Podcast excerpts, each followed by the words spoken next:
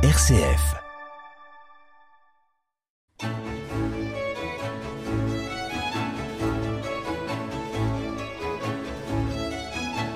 Voici l'échappée belle en musique aujourd'hui.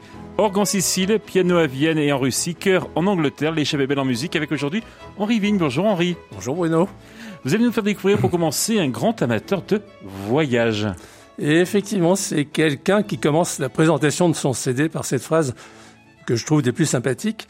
J'ai toujours rêvé de faire le tour du monde, mais j'ai été embarqué ailleurs, au conservatoire. Alors, euh, quel est donc euh, ce musicien? C'est un claveciniste et organiste, Arnaud de Pascal, qui effectivement a beaucoup voyagé, comme tous les musiciens et tous les interprètes euh, dans le monde entier, mais qui récemment a fait deux voyages plus importants pour lui.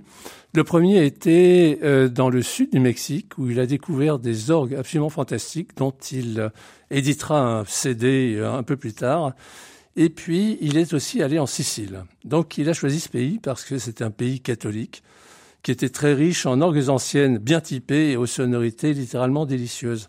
Donc, il a fait une quatre ou cinq villes de Sicile et nous allons commencer avec l'orgue de Castelbuono, qui est une ville du nord de la Sicile, juste en dessous de Cefalù. Donc c'est un, un, orgue très très bien conservé et euh, avec des tierces mineurs pures, ce qui donne une couleur assez extraordinaire à sa musique. Donc nous allons commencer par Pavan d'Envers d'un anonyme en fait.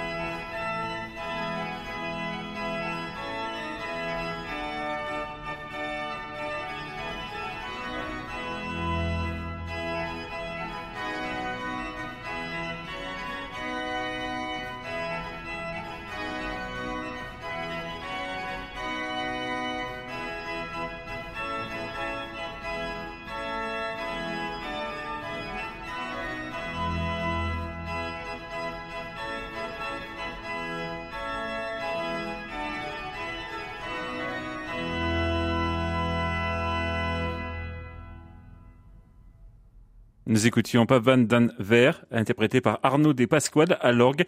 C'est extrait de son album qui s'appelle Orgue Sicile, qui vient tout juste de sortir chez Harmonia Mundi.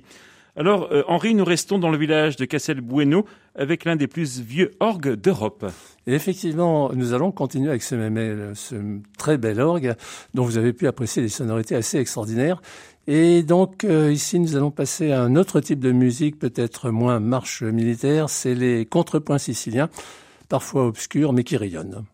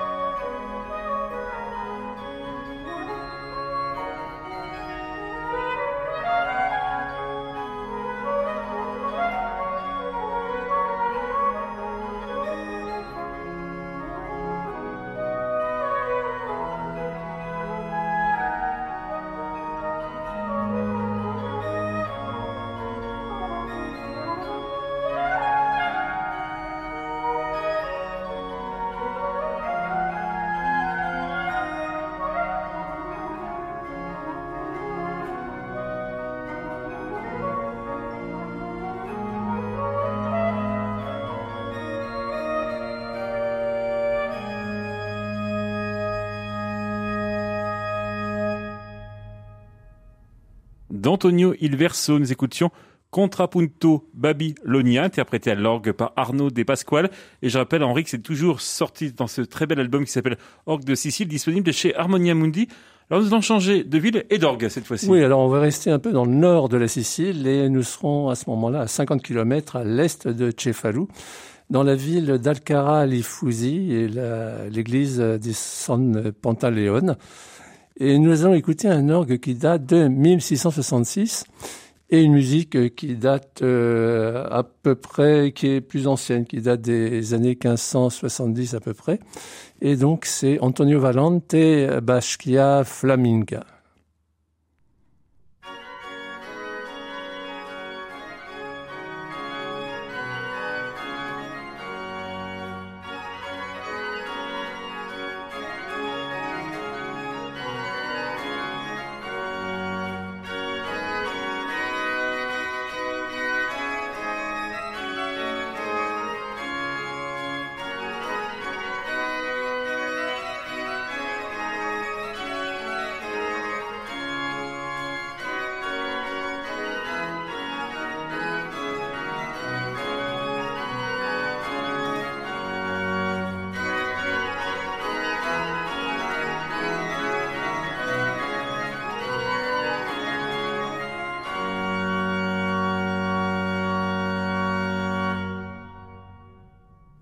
Arnaud de Pasquale à l'orgue cette fois-ci pour Bassia Flaminia d'Antonio Valente, c'est toujours extrait de son album sorti chez Harmonia Mundi. Alors Henri, pour poursuivre ce numéro de l'échappée belle en musique, nous rendons maintenant à Noto. C'est une très belle ville baroque. Effectivement, très belle ville euh, qui a été totalement reconstruite après un très mauvais tremblement de terre. Et là, nous irons à l'église euh, Chiesa dello Santo Spirito avec un orgue euh, Paolo Grimaldi qui date de 1726. C'est une, un orgue baroque absolument fantastique et euh, qui est un orgue euh, en fait euh, relativement réduit. C'est un petit orgue. Et là, Arnaud de Pasquale a choisi de nous le faire entendre avec une soprane Perrine de Villers et un violoniste Jérôme van Verbeek.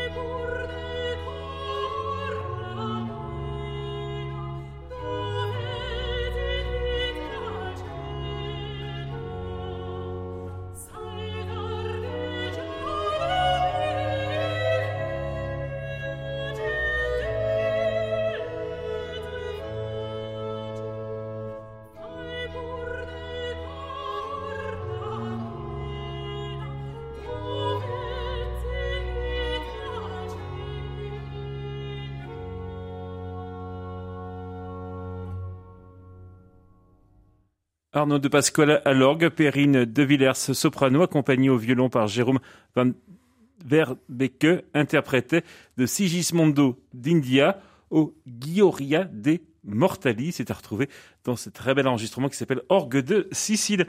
Alors euh, Henri, pour poursuivre notre parcours en Italie, nous passons au nord de la Sicile, dans le parc naturel des Nebrodi. Effectivement, nous revenons près de, pas très loin de Cefalù, et euh, nous allons à Ficara, dans l'église euh, di Santa Maria Assunta, et on va écouter un orgue d'Annibal Lobianco qui date de 1714, dans un très beau petit morceau qui s'appelle curieusement BDHP de Ercole Pasquini.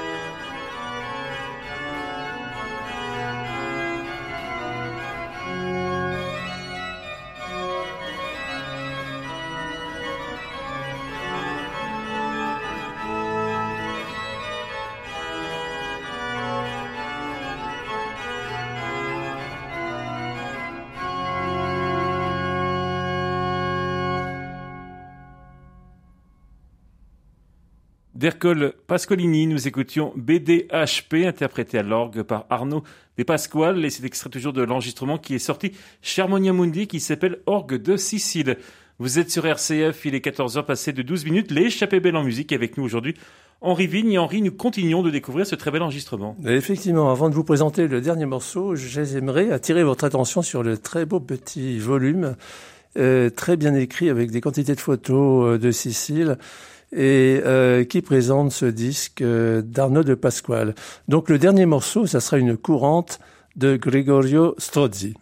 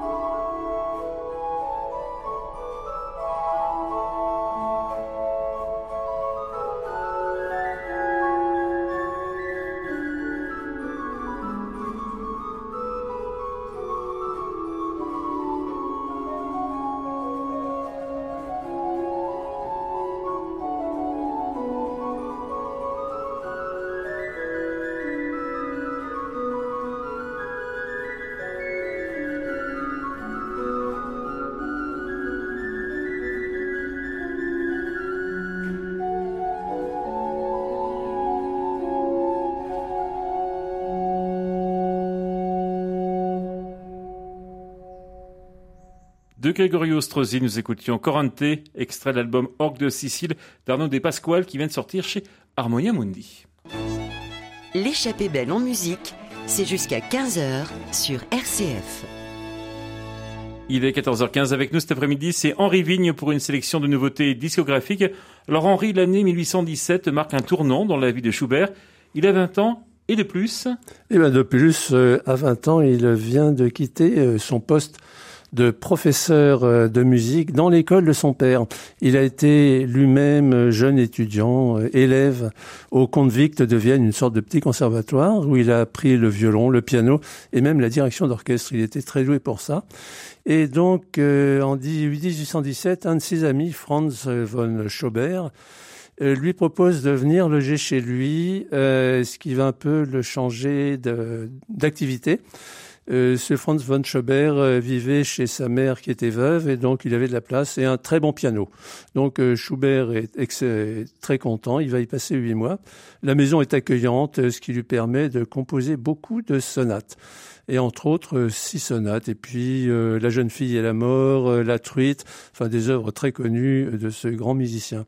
Et donc, pour cette cinquième sonate de piano en La bémol majeur, il va choisir une structure et des ambitions plus simples que la sonate précédente qui était effectivement plus composée.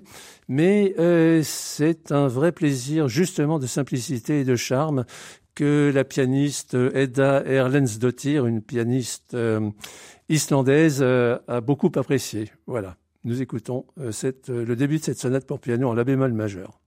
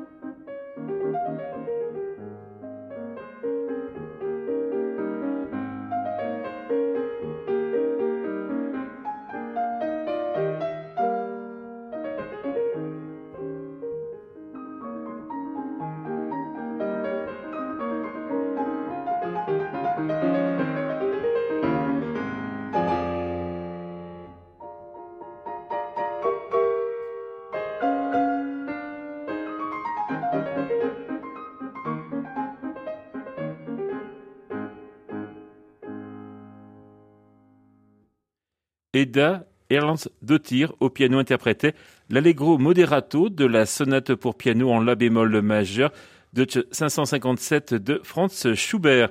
Continuons Henri avec cette sonate en la bémol majeur, un vrai plaisir d'apparente simplicité et de naturel sans prétention. Hein. Effectivement, euh, cette pianiste euh, islandaise qui a étudié au CNSMD de Paris où elle a été très surprise que Schubert, comme elle le remarque, ne fasse pas partie du répertoire des élèves. Ce qui, effectivement, venant d'une étrangère comme ça, est une remarque assez pertinente, euh, disons.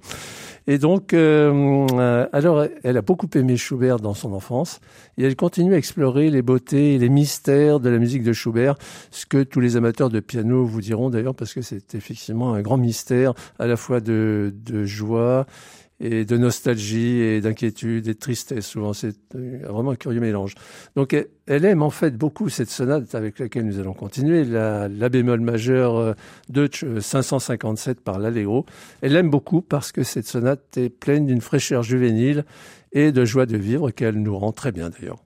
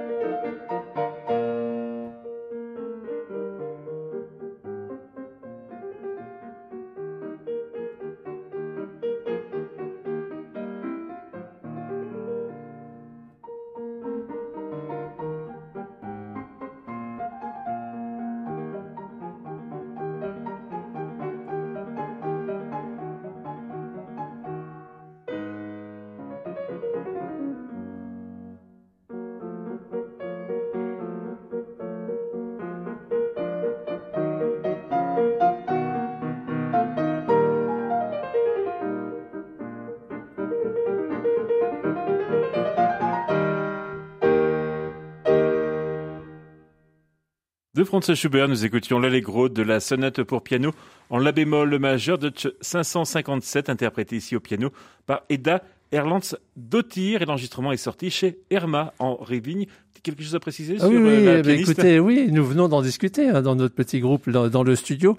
Et effectivement, euh, donc euh, Erlen Dottir, Dottir voudrait dire fille de, et Erlen serait plutôt le prénom de son père.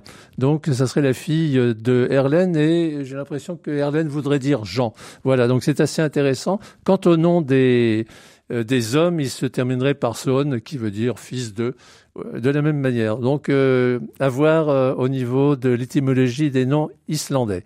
Bah, voilà, merci. mais là, nous allons passer au russe. On, on- on reste dans, l'ambiance du piano quand même, à 14h27 sur RCF, hein, avec euh, euh, euh, Serge Rachmaninoff. Hein. Oui, alors Serge Rachmaninoff, donc on passe en Russie et on est au début du XXe siècle. Nous sommes exactement en 1903 et euh, Rachmaninoff euh, va sortir euh, d'une profonde dépression euh, suite au très mauvais euh, accueil euh, par Saint-Pétersbourg d'une de ses symphonies qui a été très mal accueillie. Et en fait elle a été jouée par un chef d'orchestre qui je crois était ivre ce soir-là. Donc ça s'est très mal passé. Ah oui. et donc le pauvre Rachmaninoff a été très euh, très dépressif à cette suite-là mais cette année en 1903 il va se marier et il vient d'épouser sa cousine. Et ils sont partis en voyage de noces dans la propriété familiale d'Ivanovka qui est au sud de Moscou et euh, comble de bonheur, ils viennent d'avoir une petite fille. Et c'est à ce moment-là qu'il va composer euh, cette première série de préludes, une dizaine de préludes, qui sont tout à fait dans la veine de, de Chopin, qu'il a admiré beaucoup. Il admirait beaucoup Chopin et Tchaïkovski. Et là, il s'est inspiré de Chopin. Et vous allez écouter, parmi ces préludes, le numéro 4 en Ré majeur. Et c'est un andante cantabile. Et Dieu sait que Rachmaninoff sait faire chanter son piano.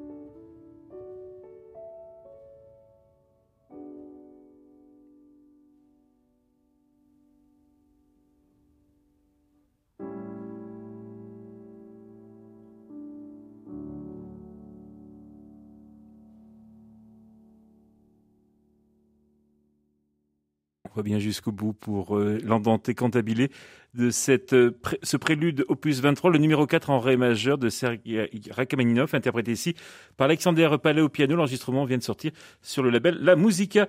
Et nous poursuivons Henri Vigne en passant du rêve à une musique beaucoup plus militaire. C'est ce que vous nous proposez maintenant. Eh ben, effectivement, on passe simplement du numéro 4 au numéro 5. Le numéro 5, un sol mineur à la Marcia et euh, qui font partie des dix préludes opus 23, donc qui date de 1903 de Rachmaninoff. Et euh, c'est un mouvement qui est extrêmement dynamique et très typique de la musique de Rachmaninoff, d'un certain type de sa musique.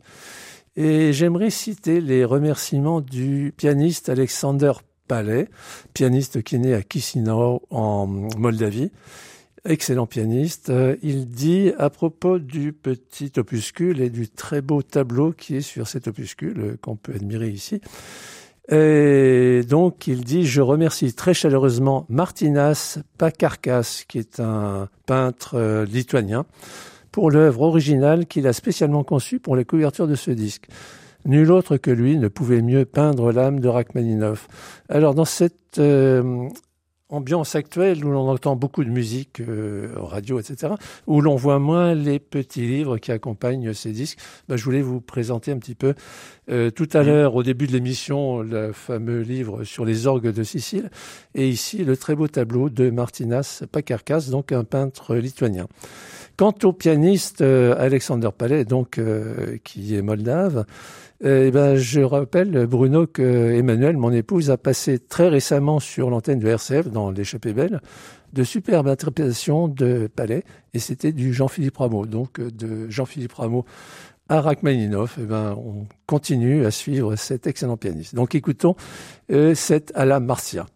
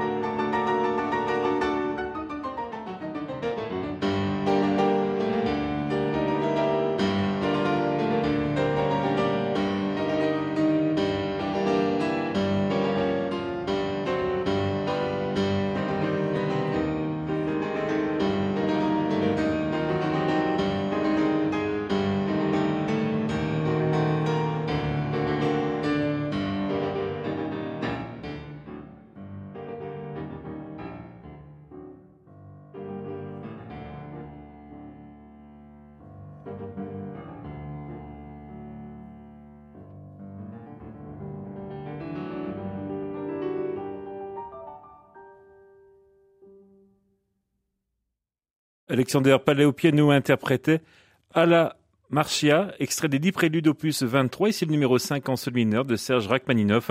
Et je rappelle que l'enregistrement est sorti sur le label La Musica. 14h42 sur RCF, toujours avec Henri Vigne pour ses nouveautés discographiques.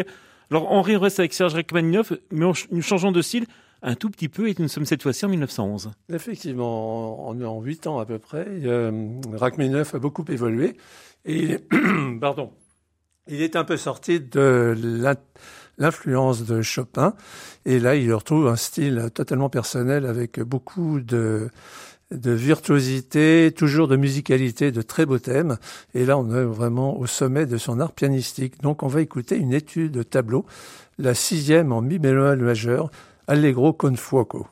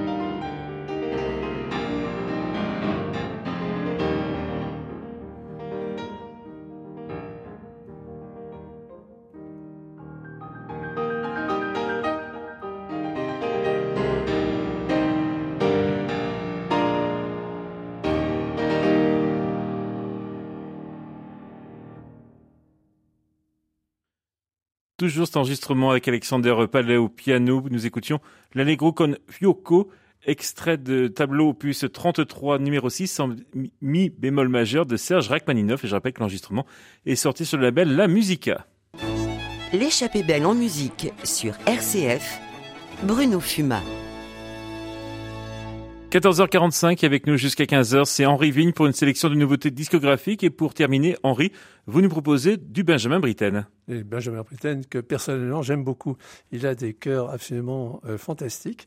Et là, euh, ça va être chanté par le fameux chœur du Clare College de Cambridge, euh, qui est dirigé par un certain Graham Ross, qui lui-même a été petit chanteur et dans ces fameux chœurs des universités anglaises. Et il a commencé d'ailleurs euh, sa carrière de petit chanteur en chantant du Britain, donc il, le dirige fort bien. Alors, le morceau que nous allons écouter, c'est Jubilate Deo in C. Alors, c'est curieux de trouver dans un seul titre aussi court que ça trois langues. Jubilate Deo du latin, in de l'anglais, et C, ben, c'est le langage musical. Euh, C qui veut dire Do, puisque, comme vous le savez, le A correspond au La. Voilà, donc euh, nous allons écouter ce morceau qui a été composé à la demande du duc d'Édimbourg pour la chapelle Saint-Georges de Windsor en 1961, composé donc par Benjamin Britten.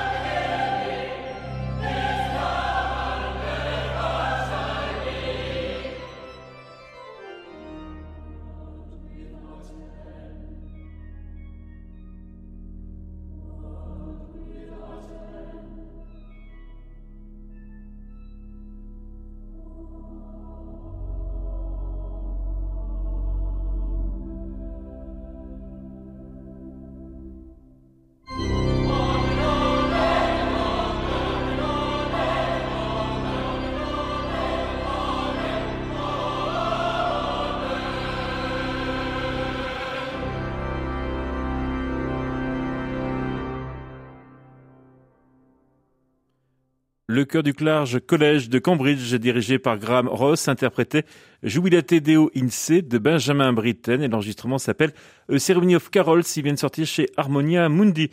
Henri Vigne, Dieu vient à mon secours. Britten compose une très belle musique fort savante sur un texte d'un psaume. C'est ce qu'on va écouter maintenant. effectivement, c'est le psaume 70 qui relate l'imploration de David pour être sauvé de ses ennemis. En fait, nous sommes en 1945 et l'Angleterre était encore en guerre et Britain était un pacifiste. Et il a composé ce psaume Deus in adjutorium meum intende euh, pour précéder une émission de radio euh, qu'il avait composée avec un de ses amis qui lui aussi était pacifiste. Donc c'est une très très belle musique qui date de 1945 de Britain.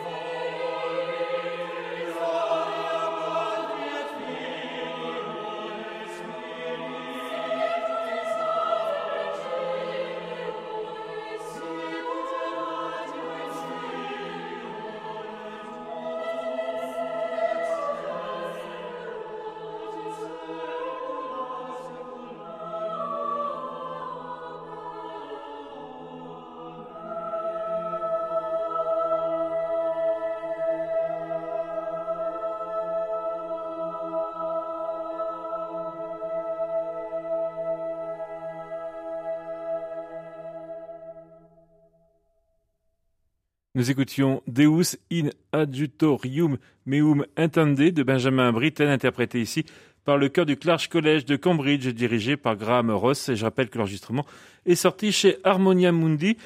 Et Henri, nous allons terminer cette émission par une musique traditionnelle.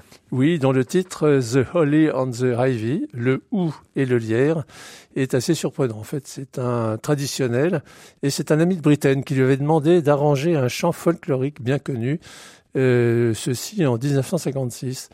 Et là, Britten va reprendre une des versions, il y en avait beaucoup qui existaient, et il va la transformer profondément. Vous allez voir, le résultat est très agréable à écouter.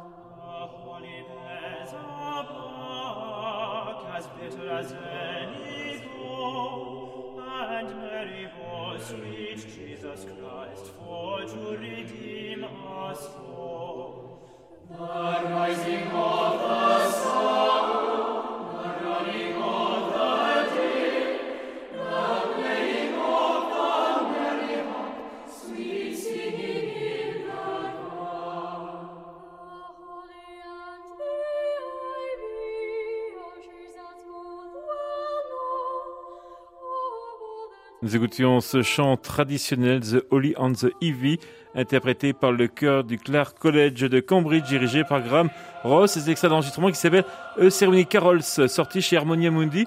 Henri Vigne, merci d'être venu dans les Belles en musique aujourd'hui. Merci Bruno et très bonnes vacances à tous nos auditeurs euh, quand ils les prendront. Et on aura le plaisir de vous retrouver très très bientôt sur cette antenne bien évidemment. Merci également à Pascal Gauthier pour la réalisation technique. Je vous rappelle que les références de musique présentées dans les Belles en musique sont à retrouver sur rcf.fr.